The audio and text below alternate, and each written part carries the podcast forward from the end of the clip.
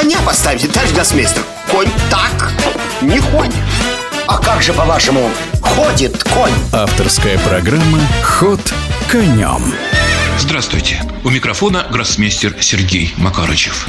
В Мадриде завершился турнир претендентов на мировую шахматную корону. Завершился достаточно предсказуемо. Во всяком случае, россиянин Ян Непомнящий, выступающий под флагом ФИДЕ, уже по итогам первого круга уверенно захватил лидерство и довел свое превосходство над остальными участниками до победы победы с отрывом в целых полтора очка от занявшего второе место китайца Дина Лежения. Ну, собственно, второй круг проходил для Яна достаточно спокойно. Во всяком случае, он смог довольно уверенно отбить те отдельные попытки обыграть его, которые предпринимали другие участники. Ну, в частности, Фабиана Каруана имел белыми фигурами определенные шансы на успех. Но Ян защитился и сделал ничью. И причем Ян оказался единственным, кто не проиграл на этом турнире ни одной партии. А его результат 9,5 очков из 14 возможных 14 возможных, поскольку это двухкруговой турнир при 8 участниках. Иными словами, в каждом круге каждый участник играет по 7 партий, а всего по сумме двух кругов таких партий набирается 14. Так вот, 9,5 очков набрал Ян Непомнящий, а на второе место а за второе место шла очень упорная борьба, вышел в самый последний момент Дин Лежень.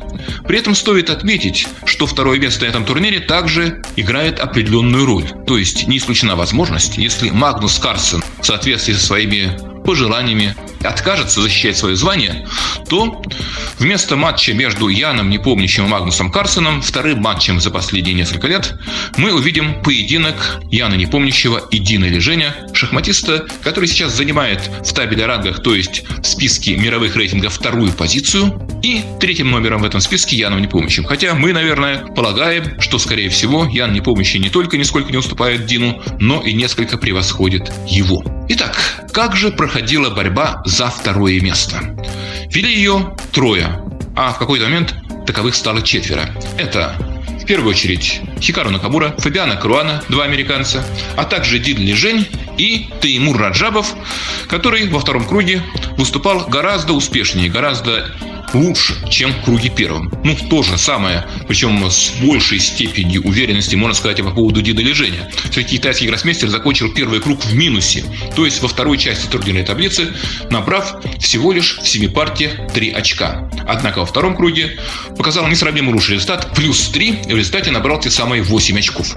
При этом, что любопытно, последнем туре игралась партия между двумя главными конкурентами, а в тот момент уже и единственными претендентами на второе место, а именно между Хикару Накамурой, который на пол очка опережал Дина Леженя, и самим Дином. Но Дин играл белыми фигурами, поставил дебют без особых претензий, ничего особенного не получил, и казалось, что партия близка к победному для Накамуры ничейному результату, однако в какой-то момент Хикару начал ошибаться, предоставив Дину вначале некоторые шансы на победу, то есть преимущество белых стало заметным, ну а затем, после очередной грубой ошибки, позиция черных стала безнадежной, и Дин Лежень уверенно довел партию до победы. Итак, нам предстоит увидеть нечто весьма любопытное, причем где и когда пока что не ясно, потому что очень многое в вопросе о том, где и когда пройдет матч, зависит от состава участников. Понятно, что если в матче будет играть Магнус Карсен, то ставки, если так можно выразиться, будут заметно выше. Хотя, с другой стороны, конечно, его повторный поединок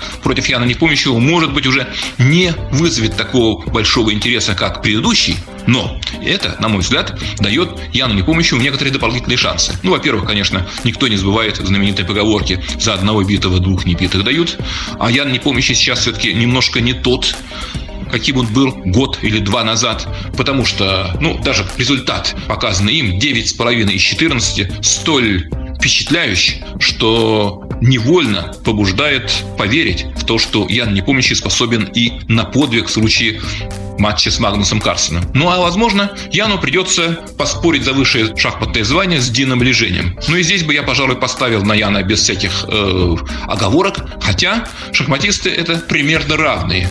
Но у Дина Лежения свои так сказать, проблемы, свои слабые места. Я думаю, Ян Непомнящий их уже сейчас знает хорошо. Ну а кроме того, сможет воспользоваться, если такой матч состоится. Как говорится, поживем, увидим.